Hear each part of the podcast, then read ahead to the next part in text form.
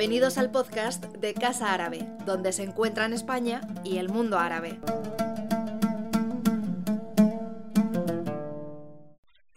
Buenos, días. Eh, muchas gracias a Casa Árabe por invitarnos a inaugurar estas jornadas medioambientales.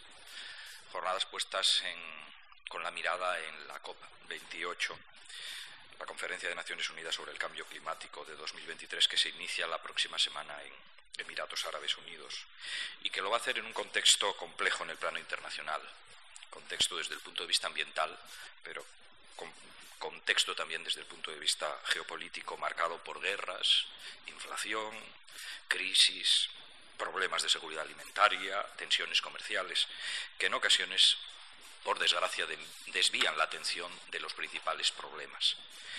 Pero esta conferencia la COP28 tiene lugar en un año clave en el calendario climático y será determinante a la hora de acordar los próximos pasos en la materia de acción climática para que el calentamiento global no supere los 1,5 grados centígrados con respecto a la era preindustrial y para poner en marcha un desarrollo resiliente en todos los países. Va a ser, sin lugar a dudas, la cumbre más importante desde la adopción del Acuerdo de París en 2015 porque es necesario resolver un gran número de cuestiones que allí quedaron pendientes, a las que nos emplazó la COP de París, como la conclusión del primer balance mundial, la agenda de la adaptación, la de pérdidas y daños y la de mitigación. El primer balance mundial, establecido en el propio Acuerdo de París, es un proceso de más de dos años en el que se ha hecho un análisis del progreso colectivo hacia los tres objetivos que se fijaron en 2015 en torno al calentamiento global, a la adaptación y a la coherencia de flujos financieros. En esta COP habrá que identificar cómo asegurar el cumplimiento de dichos objetivos, puesto que la fase técnica del balance ha puesto de manifiesto que, pese a que el Acuerdo de París ha sido un valioso instrumento para acelerar la acción climática, todavía existen importantes brechas que es necesario cerrar. Por eso el reto ahora no es quedarse en un mero ejercicio de balance, sino tomar decisiones negociadas por todos los países, incluyendo recomendaciones a futuro que permitan avanzar hacia los objetivos fijados. Somos conscientes de que nos encontramos ante un ejercicio complejo, un ejercicio que obliga a entenderse a aquellos países más ambiciosos, partidarios de adoptar recomendaciones concretas de cara a la siguiente ronda de contribuciones nacionales que está previsto presentar en 2025 y los menos ambiciosos, por distintas circunstancias, menos ambiciosos. Para poder engranar una decisión que dé respuesta a este gran reto, que concite el consenso, que sea equilibrada en todos los ámbitos de negociación y que envíe señales de que realmente hay un cambio en la acción climática, en Dubái hay que trabajar en distintos, niveles. A nivel técnico, a nivel de jefes de, de delegación, a nivel de ministros y a nivel de jefes de Estado. Y además trabajaremos como es imprescindible en la agenda de adaptación. A nivel técnico, en esta COP28 culmina un proceso de dos años en los que se trabajó para definir mejor el objetivo global de adaptación del Acuerdo de París y para acordar la mejor manera de poder medir avances hasta dicho objetivo. Estamos ante un ejercicio técnico, sí, pero que también tiene relevancia política, que busca el equilibrio entre la mitigación vinculada a los objetivos de reducción de emisiones y la adaptación, que es más compleja, porque depende de los riesgos concretos de cada país, de cada región, de cada territorio. Avanzar en adaptación a nivel global requiere objetivos tangibles y en métricas que nos permitan evaluar ese avance. En este sentido, en la COP28 se establecerá un marco teórico con un objetivo transversal y metas más concretas en los distintos ámbitos territoriales, en el contexto de lo que se conoce como ciclo de adaptación. Evaluación de riesgos, planificación, implementación y medición y seguimiento. Y también será necesario avanzar en las cuestiones de financiación. Por lo que se refiere a los asuntos relacionados con pérdidas y daños, han ido adquiriendo una mayor relevancia los últimos años, a medida que las pérdidas y daños se han ido incrementando. Una relevancia necesaria ante el incremento de eventos extremos que ocasionan pérdidas y daños con un enorme impacto económico y social, especialmente en los países más vulnerables. Así, en la COP27 se dio un importante paso adelante con el establecimiento de arreglos financieros y un fondo para pérdidas y daños. Y a lo largo de todo 2023 se ha trabajado en el contexto de un comité de transición. En su última reunión, a principios de noviembre, se acordaron las recomendaciones de este comité tanto del fondo como de los acuerdos financieros.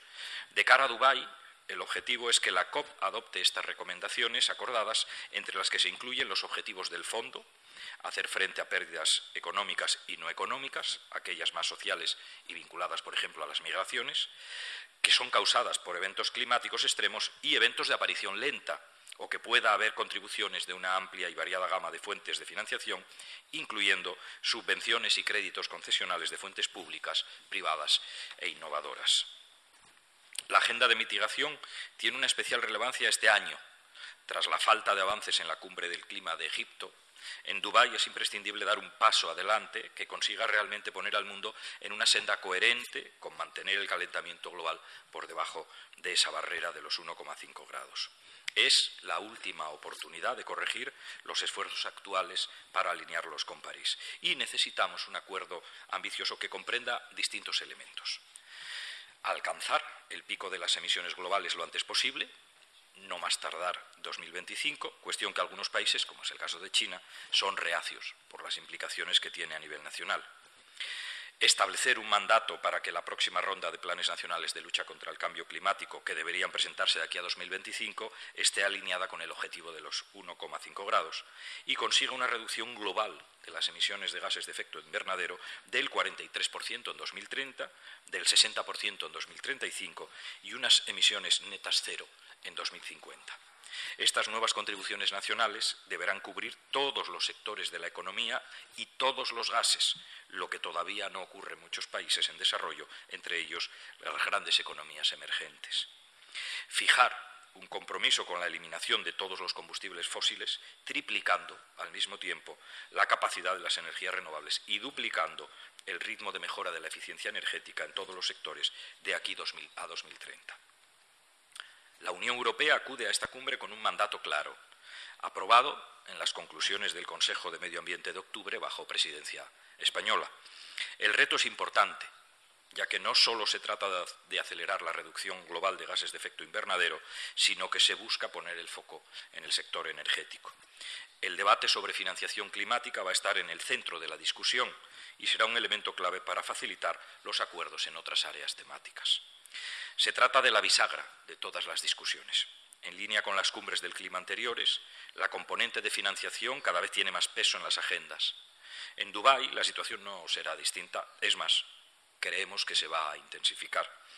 En estos momentos los debates más relevantes en este ámbito son los vinculados al cumplimiento del compromiso adoptado por los países desarrollados en 2015 de movilizar anualmente a partir de 2020 100.000 millones de dólares a través de fuentes públicas y privadas.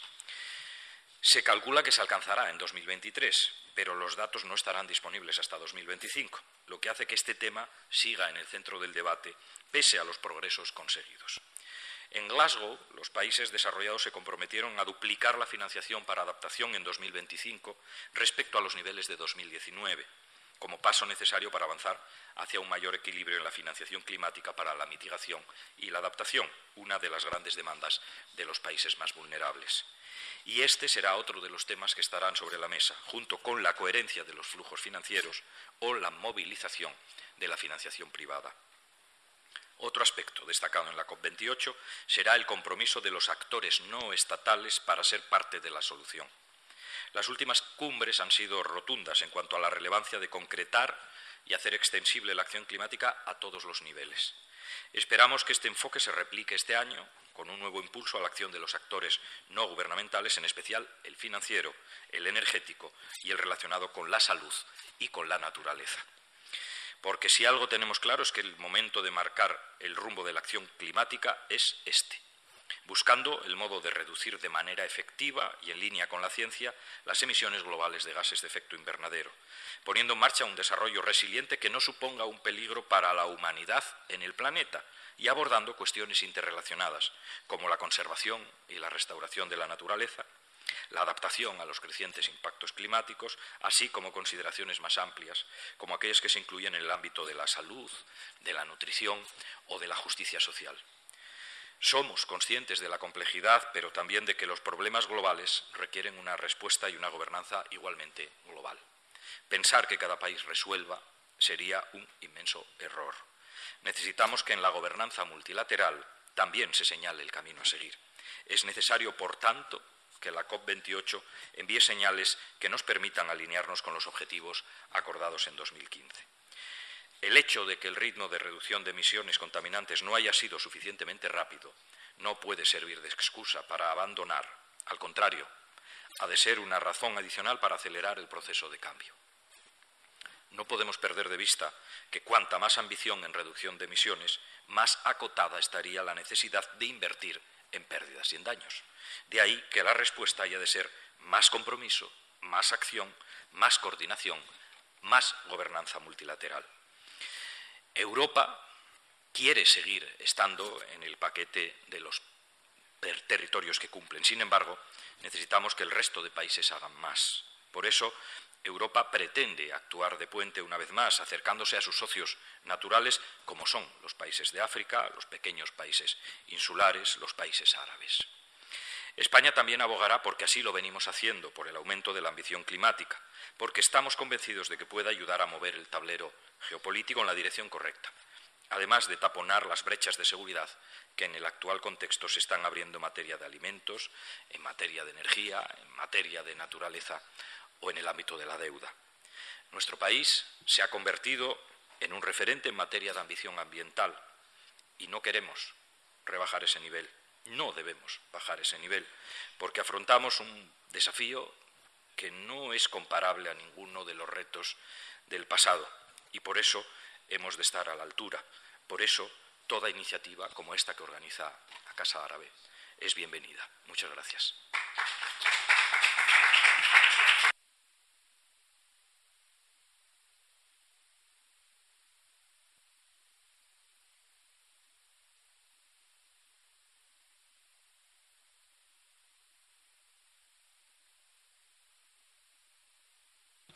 Muchas gracias, querido Hugo, querido secretario de Estado, por tu presencia hoy aquí en estas jornadas y muy interesante escucharte, la verdad.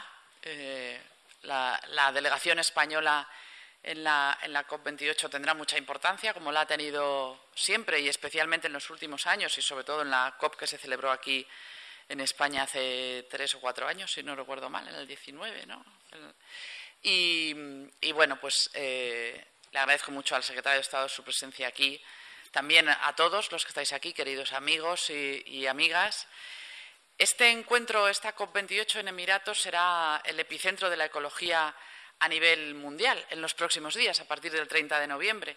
Como sabéis, participarán eh, los gobiernos, pero también eh, jóvenes, empresas, inversores, sociedad civil, pueblos indígenas, todos eh, unidos en torno a la búsqueda de eh, soluciones específicas para lograr en esta década limitar el calentamiento global a un grado y medio y en este contexto desarrollar la resiliencia eh, de los países y mitigar las consecuencias de ese aumento de la temperatura que ya sabemos que se va a producir.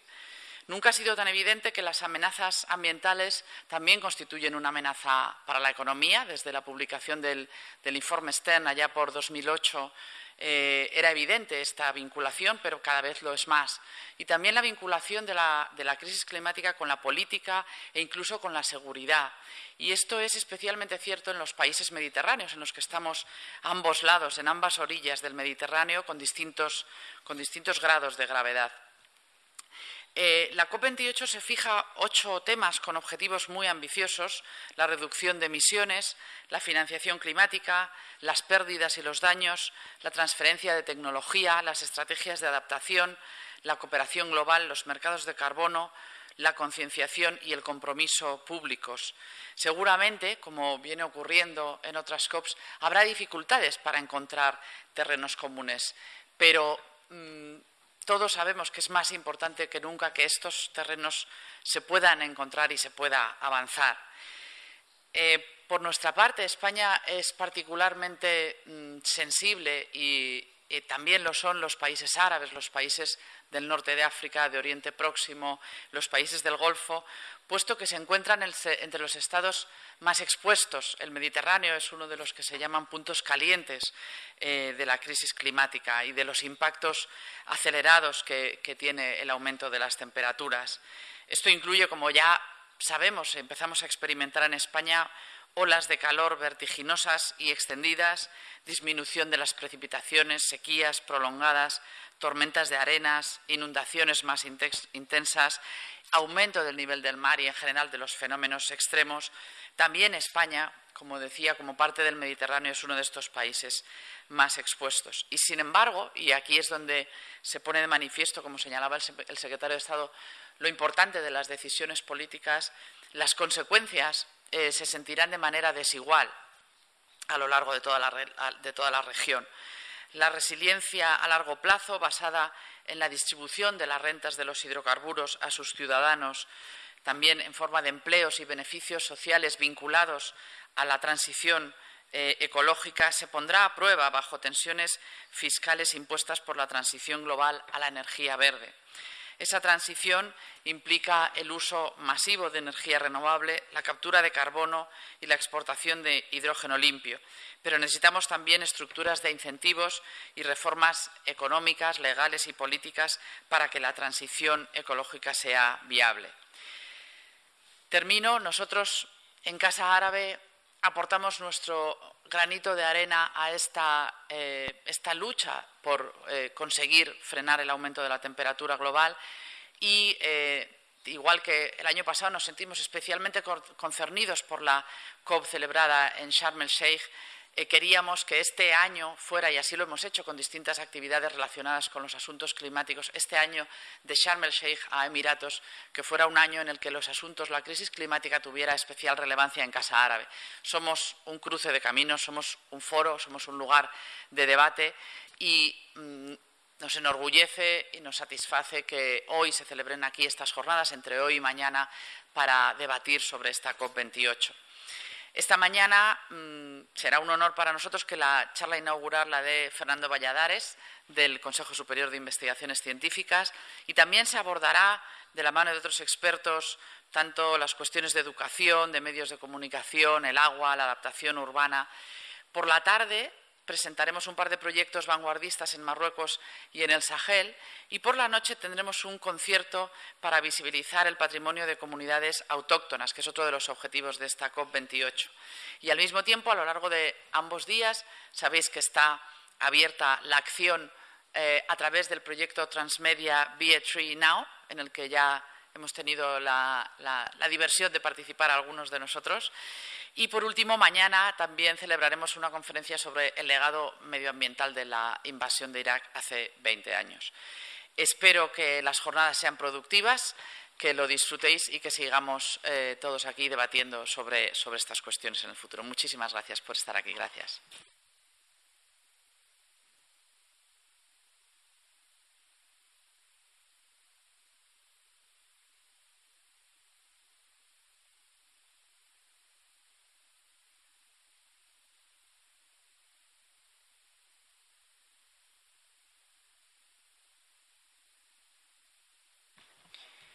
Presentación cuando queráis. Ah, estupendo. Fenomenal. Pues nada, buenos días a todos y todas. Eh, gracias por la invitación y, por especialmente ir poniendo el foco en un tema que durante décadas hemos estado mencionando y levantaba ampollas, pero que hoy me han invitado amablemente a repensar el decrecimiento. El decrecimiento económico, acostumbrados a crecer, crecer y crecer, como digo, levanta ampollas. Vamos a intentar combinar cosas y verlo no tan negativo. Pero indudablemente me gustaba arrancar con una reflexión de que estamos tan acostumbrados a elegir, vivimos en una soberbia tan tremenda pensando que podemos estar encima de todo, que nos cuesta pensar que hay cosas que no podemos elegir. Pero realmente nadie puede elegir ser atraído o no por el campo gravitatorio terrestre. O sea que podemos empezar por algo que no podemos elegir. Creemos, sin embargo, que podemos elegir qué cuota de nuestra energía la produciremos mediante fisión nuclear o quemando petróleo. Tampoco son cosas tampoco son cosas que podamos elegir fácilmente. Son cosas que eh, es un error pensar que están a nuestro alcance eh, variar en un rango de 0 a 10, como nos convenga o nos apetezca. Lo único que realmente podemos elegir es el modelo socioeconómico. Esto no es una cosa inamovible. El modelo socioeconómico se puede cambiar. Lo hemos diseñado, lo hemos pensado, lo hemos acordado y aceptado Pues nosotros, y lo hemos ido perpetuando durante siglo y medio. La termodinámica y la ecología son las que determinarán el resto. Nosotros elegimos cómo nos gustaría que fueran las cosas y luego la ciencia pone números y dicen, pues esto lleva a esto. La ciencia nos dirá qué leyes se violan y cuánta gente sufre violando unas determinadas leyes o unos determinados principios de termodinámica, ¿no? según el modelo socioeconómico que elijamos. Eso es decidir racionalmente. Es verdad que las grandes revoluciones no se han hecho con la razón, se han hecho con el corazón. Bueno, pues yo como científico de momento apoyo la razón y, oye, la sociedad que determina qué proporción de razón y emoción le ponemos al cambio. Hemos convertido lo que era una característica típica de este eh, planeta, la vida, en realidad, en un planeta vivo lo hemos convertido en un sistema masivo de producción global, algo que a algunos les enorgullece, pero que indudablemente tiene consecuencias.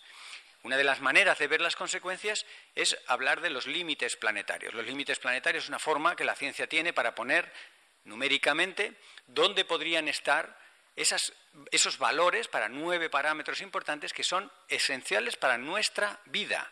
Los límites planetarios no son límites para el planeta, son condiciones que tiene que tener el planeta biológicas, físicas, químicas, para que nosotros estemos dentro. Pensemos que somos una de las especies más exigentes y más vulnerables. Necesitamos una temperatura determinada, agua, proteínas, una serie de cosas como determinadas concentraciones de oxígeno y en una franja muy concreta. Bien, pues los límites planetarios son una manera cuantitativa de decir cómo de lejos o de, o de cerca estamos de cruzar determinados valores que comprometen nuestra existencia. Nos llevó medio siglo traspasar los tres primeros. En el 2009 se habían traspasado tres de los límites planetarios. Seis años después se violó otro más. Ocho años después se violaron dos y hoy se considera en el 2023 que hemos reventado seis de los nueve límites planetarios. Esa zona en verde es la zona de seguridad para la humanidad. Tiene que ver el cambio climático, por supuesto, pero tienen que ver muchos otros aspectos, como por ejemplo la biodiversidad o distintas formas de contaminación. El último que hemos reventado, lo hemos reventado con tanta intensidad que está escalando exponencialmente posiciones en este peligroso tema de saltarse ese límite de seguridad. Y es el agua. El límite eh, último trasvasado es la disponibilidad de agua dulce. El planeta es azul, pero la mayoría del agua es salada, solo un 2,5% es dulce y apta para la vida humana, y ese agua tiene unos tiempos de reposición que no estamos respetando. Por eso, una de cada tres personas en el mundo no tiene agua suficiente. Aquí podemos aplicar la regla de los tercios. Para no marearnos con cifras, me gusta redondearlo en la regla de los tercios. Un tercio de la humanidad no tiene agua suficiente. Eh, la Asociación de Meteorología Internacional dice que necesitaremos un tercio más de agua para el 2050 y la Unión Europea acaba de publicar un informe hablando de que para el 2070 un tercio aproximadamente de la superficie de la Unión Europea, no solo la Europa del Sur, tendrá un elevado estrés hídrico. Así que tres ejemplos de la regla de los tercios. ¿Y qué hacemos con el agua? Bueno, pues lejos de usarla con sesera, la usamos para cosas como el césped, que no tenemos más que plantearnos cuál es su origen. El césped surgió como una forma de impresionar. Los palacios y los castillos en el siglo XVII no eran suficientemente impresionantes para la gente, digamos, del común, y se les rodeó de unas superficies extensas, costosísimas y completamente inútiles. Eso dejaba boquiabiertas a las personas y eso hemos heredado de aquellos palacios rodeados de césped. Y hemos normalizado el césped. El año pasado, a los dos lados del Atlántico, dos periódicos se hacían eco de un montón de artículos científicos que estaban cuantificando la cantidad de agua globalmente que se estaba gastando en mantener estas superficies perfectamente inútiles, que ese fue su origen. Washington Post a un lado del Atlántico y el país al otro lado. A pesar de la escasez hídrica en nuestro país, España es el país con mayor superficie de cultivos de regadío, con un total de casi 4 millones de hectáreas. Cada año en España se amplía la superficie de regadío. Lo malo no es que se amplíe, lo malo es que se celebra, lo cual indica que no se ha entendido nada. Hablamos de la sequía en Doñana, pero la sequía, eh, el cambio climático afecta un porcentaje muy pequeño. La principal amenaza para la maravilla, para el milagro de la vida en Doñana, lo que le ha merecido ser un parque nacional de reconocimiento internacional, es agua en un sitio seco, cálido y luminoso. Eso permite el milagro de la vida que ha merecido todas las formas de protección. Y la amenaza para Doñana no es tanto el cambio climático como la producción insostenible de frutos rojos y de otras plantas que requieren mucho agua. Es un auténtico fraude de ley que, como sabéis, consiste en violar una ley para agarrarte a otra, o usar una ley para poder violar otra. Y en este caso, tanto los pozos legales como los ilegales están extrayendo el agua del subsuelo a un ritmo completamente insostenible. En apenas 20 años el nivel freático ha bajado a la tercera parte y de eso el cambio climático solo ha contribuido un 5, un 10%. Si miramos en Internet podemos encontrar hasta 343 guerras en las que el agua ha sido el desencadenante. Si hablamos del mundo árabe, el mundo árabe se ha movido a lo largo de su historia muchas veces por conflictos, tensiones, por quién dominaba el acceso al agua. No hay que olvidar el Próximo Oriente. Así que una de las maneras de recivilizarnos, de poner patas arriba a esta civilización que no termina de funcionar bien y que está llevando realmente al planeta a unas condiciones que no son aptas para la vida humana, podría empezar por el agua, ese límite planetario que acabamos de violar con una gran intensidad. Pero indudablemente estamos aquí por el cambio climático, lo que más nos preocupa es el cambio climático y la ciencia se ha quedado corta. Ahora analizaremos por qué se ha quedado corta la ciencia. El 2022 saltó todos los récords habidos y por haber. 43, casi 44 grados en San Sebastián. Eso es una temperatura impensable. Las vías de tren en el Reino Unido se combaban porque no tenían las juntas de dilatación pensadas, como en países como el nuestro, para someterse a temperaturas tan extremas. Realmente nos pilló el cambio climático, el calentamiento tremendo, las 46 días de ola de calor cuando la media era 9 eh, eh, un 2022 que realmente es, es, para no olvidar. Pero vino el 2023 y todavía pulverizó más récords. Se considera, como sabéis, no solo junio, no solo julio, no solo agosto, no solo octubre, no solo noviembre, sino todo el 2023 como el año más cálido desde que hay registro eh, medible. Aquí tenéis en esta gráfica los últimos meses lo que sería la variación de las temperaturas normales. Vemos ya en una línea de color medio amarilla por encima el 2022 como una anomalía y el 2023 como una anomalía inexplicable casi por la ciencia. Esto trae consigo muchas consecuencias. Quizá de las más dramáticas que estamos empezando a entender son las decenas de millones de personas que mueren por el cambio climático. ¿Eh? Se estima que un millón de personas morirán por el cambio climático de aquí a fin de siglo. Las estimas son muy redondas. Ya veis que se habla de decenas de millones o de un millón de muertos eh, eh, de mil millones, perdón, que estoy diciendo, un millón de muertos nos saldría económica la cosa. Mil millones de muertos de aquí a fin de siglo. Distintas estimas, porque el cambio climático afecta a nuestra salud de muchas maneras. No solo los eventos extremos, que se llevan aproximadamente medio millón de personas cada año. Para ponerlo en contexto, y ya que estamos preocupados por los entornos bélicos, esto equivale a que el cambio climático cause cada diez años el mismo número de muertos que la Segunda Guerra Mundial. El cambio climático, como digo, tiene efectos en muchas cosas y, entre otras, ahora que estamos saliendo de la COVID y que sabemos que las pandemias son una nueva eh, amenaza, una amenaza emergente, de hecho el 70% de las enfermedades emergentes son de este tipo zoonótico como la COVID, bueno, pues el cambio climático amplifica la mitad de las enfermedades patogénicas, no solo causadas por virus, sino también las causadas por bacterias, por protozoos, por hongos, la mitad de ellas se ha podido documentar en este trabajo de revisión que están amplificadas por el cambio climático. Muchas de estas cosas no son nuevas. Por supuesto, el nivel de detalle, el nivel de complejidad eh, del, del, proceso se va entendiendo cada vez mejor. Pero hace más de un siglo, por ejemplo, que el Francis Molena echó unas cuentas, calculó sin calculadora, con una precisión sorprendente, el calor que estábamos produciendo por quemar en aquel entonces carbón. Lo sabemos desde hace mucho, hace más de un siglo, pero hace más de medio siglo, por ejemplo, distintas compañías petroleras sabían lo que estaban haciendo. Se han filtrado, el año pasado salieron algunos anuncios denunciando eh, algunas petroleras famosas, ExxonMobil en su día, otras tantas, ¿no? como Shell y demás, que ya habían estudiado hace 40, 50 años el calentamiento que ellas generaban.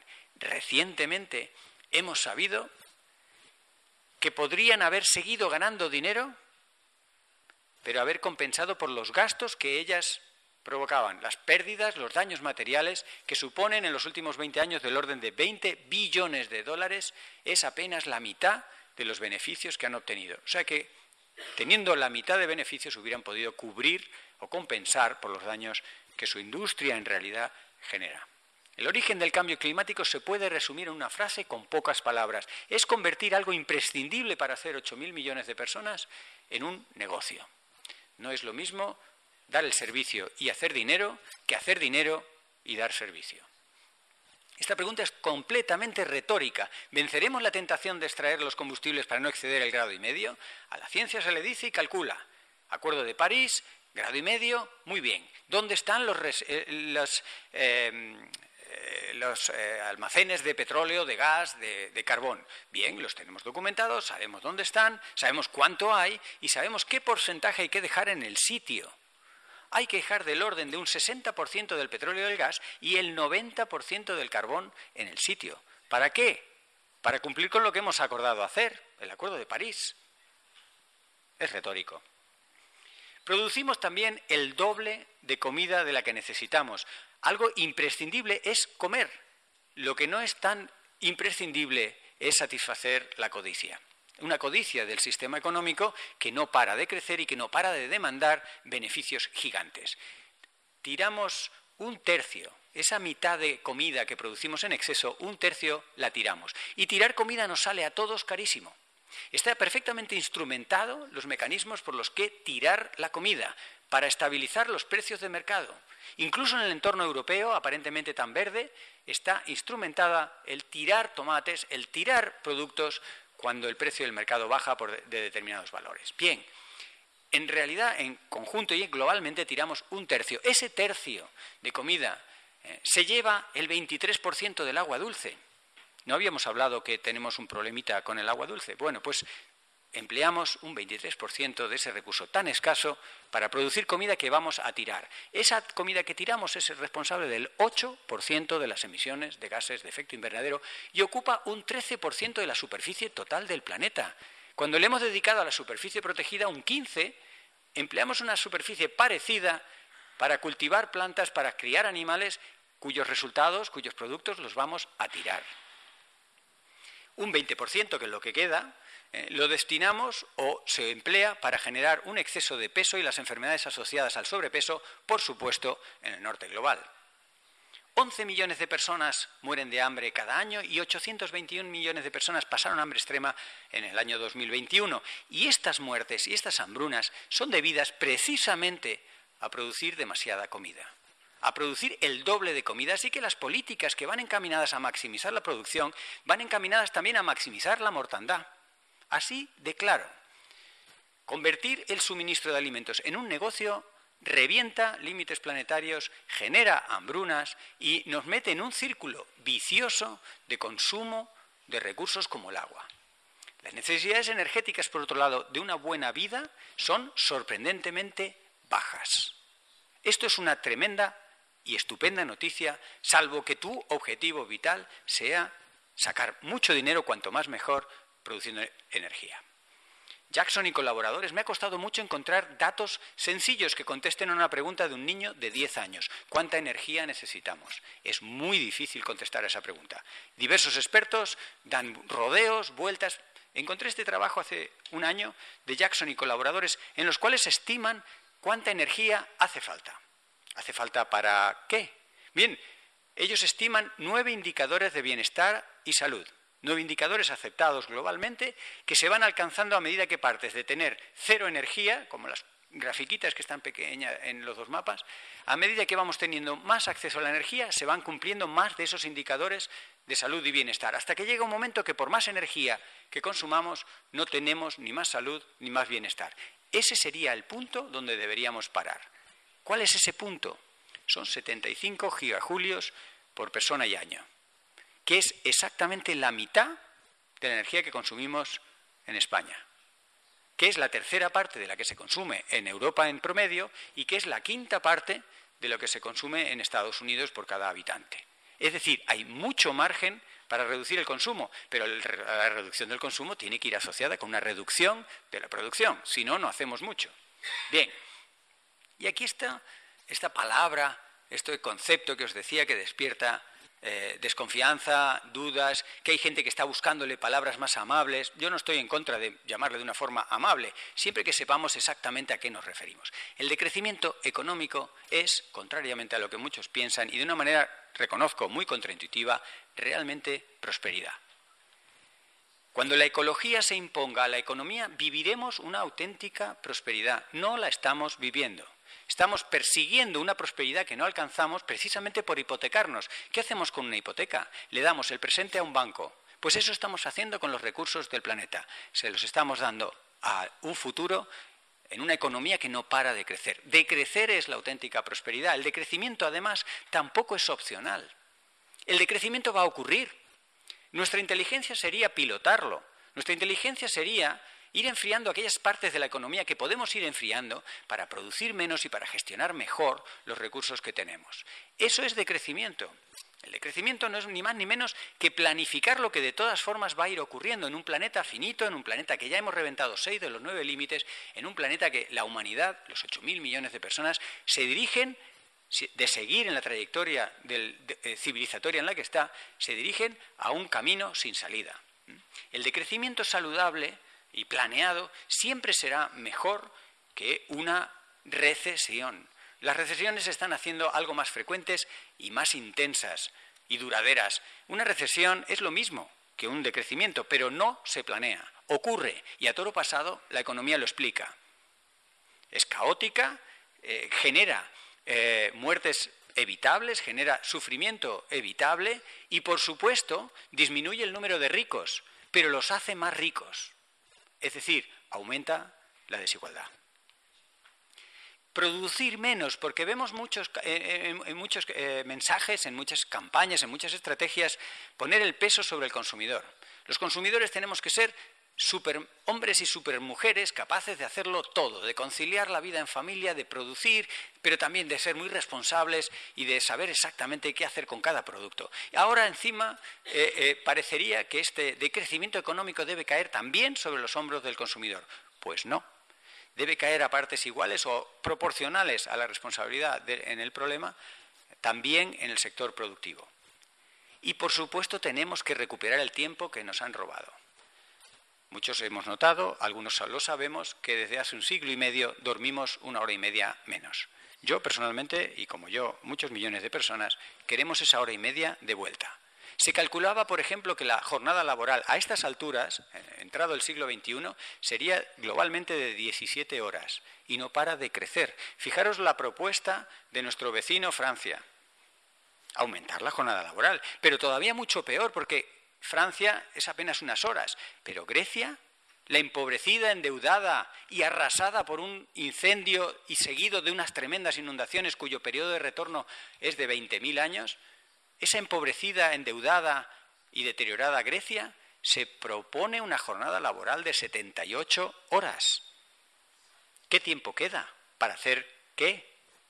Bueno, el decrecimiento es recuperar el tiempo robado. ¿Robado por qué? Por una producción sin límites, por una producción que nos hipoteca el presente, que es lo que tenemos, donde no tenemos tiempo para leer, para pensar, para cuidar a otros y para cogernos el dobladillo de un pantalón que lo tenemos que pagar en una tienda. Y aquí aparece la figura del prosumidor. El prosumidor, que es una palabra que parece así un poco extraña, ya tiene entrada en Wikipedia, ya está muy asumida, entró en el mundo anglosajón como prosumer, y el prosumidor es una mezcla de productor y consumidor, un consumidor de segunda generación consciente de lo que cuestan las cosas y capaz de hacer cosas de cuidar a su familia, de reparar cosas, de tener tiempo. Con ese tiempo produce. El prosumidor es clave. El decrecimiento es una teoría que lleva más de 30 años funcionando. Tiene 20 años de datos. ¿De dónde salen los datos del crecimiento? Pues del final de cada una de las recesiones. Al final de cada una de las recesiones, todos los gobiernos, por neoliberales que sean, aflojan la presión sobre los ciudadanos y ciudadanas y al aflojar la presión, al aplicar medidas sociales, tenemos datos de un enfriamiento de la economía, tenemos datos de un decrecimiento planificado. Así que datos ya tenemos, juntando esos meses, ese periodo de salida de las recesiones de país en país, de periodo en periodo, tenemos 20 años de datos buenos, importantes, que apoyan esa teoría de 30 años. Y ahora ya tenemos el tercer eh, aspecto de que necesita la ciencia, la experimentación. Ya tenemos las ciudades sin miedo, las fearless cities, ciudades que se atreven a asumir riesgos implementando partes de este modelo de decrecimiento. La economía de la rosquilla, la economía de Kate Rayworth, una economista británica que, como otras mujeres, están recibiendo reconocimiento porque dicen cosas que se entienden. Porque hablan de una economía terrestre, no extraterrestre, que es la que nos ha llevado hasta aquí. Una economía que no cumple ¿eh? los límites planetarios, que no cumple cómo funcionan las cosas en un planeta finito. Bien, pues empieza a haber mujeres como Mariana Mazzucato, Kay Rayworth y otras que están implementando, ensayando, experimentando en ciudades como Barcelona, como Ámsterdam, como Zagreb, muchas ciudades de 100.000 habitantes que tienen ese tamaño interesante, porque son grandes para procesos complejos, pero suficientemente pequeñas para poder hacer cambios. El decrecimiento, como digo, cuenta con datos, no son solo elucubraciones de unos cuantos. Europa se cayó oficialmente del guindo el año pasado cuando financió un programa de investigación científica sobre decrecimiento. Sabéis que este año, en junio de este año, se organizaron unas jornadas de tres días sobre decrecimiento, solo que no le llamaban decrecimiento. Porque es verdad que la palabra decrecimiento molesta, incomoda, no atrae al sector privado, incluso algunos políticos no saben cómo encajarlo en su agenda y se le llamó Beyond Growth. Suena estupendamente, nadie sabe lo que es. Es el post-crecimiento. Cada uno en eso puede pensar lo que quiera. Mientras tengamos claro que llamándole Beyond Growth o post-crecimiento o llamándolo como queráis, nos referimos a enfriar, a reducir, a decrecer la economía, yo por mí el nombre que se quiera. Pero hay que hablar muy claro y se puede reducir la demanda energética, eh, como hemos mostrado en este trabajo y en otras eh, eh, evidencias, sin perjudicar la economía. La economía no se tiene por qué resentir porque tenemos margen. Es repensar el modelo energético. La sensatez de la ciudadanía. Uno de los mayores puntos de esperanza en todo esto es la gente. Se nos ha olvidado apelar a la sensatez. Cuando la patronal francesa hizo una entrevista en la población francesa, esperaba encontrar un rechazo popular al decrecimiento y se llevó la gran sorpresa de que el 67% de los ciudadanos y ciudadanas francesas apoyaban el decrecimiento por pura sensatez. No eran expertos de economía, pero entendían bastante bien dónde estamos. En un mundo que necesita de crecer no hay cabida para los súper ricos. Se calcula que los súper ricos son el 0,7 de la humanidad, el 0,7% de la humanidad, que generan ellos solos unas emisiones y tienen ellos solos una responsabilidad ambiental tremenda. Son en buena medida los que han reventado los límites planetarios. Y sin embargo, eh, eh, normalizamos su mera existencia. Por esta misma situación, 300 multimillonarios en septiembre de este año propusieron que se les subieran los impuestos. Conocedores de los riesgos que ellos mismos están causando, quieren empezar a cambiar algunas cosas.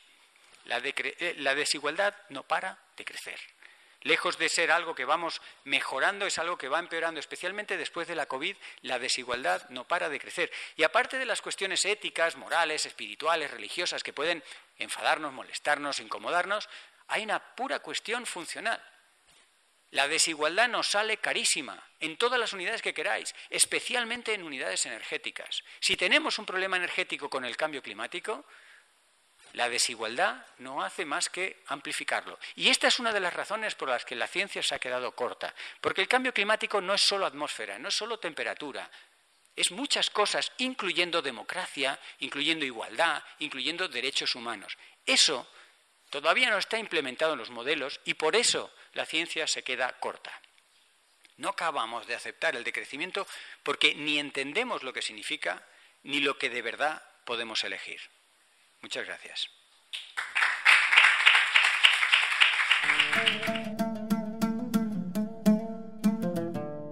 Gracias por escucharnos. Si quieres estar al corriente de todas nuestras actividades, consulta nuestra página web en www.casaarabe.es. También puedes seguirnos en nuestros canales en las redes sociales en Instagram, Twitter y Facebook.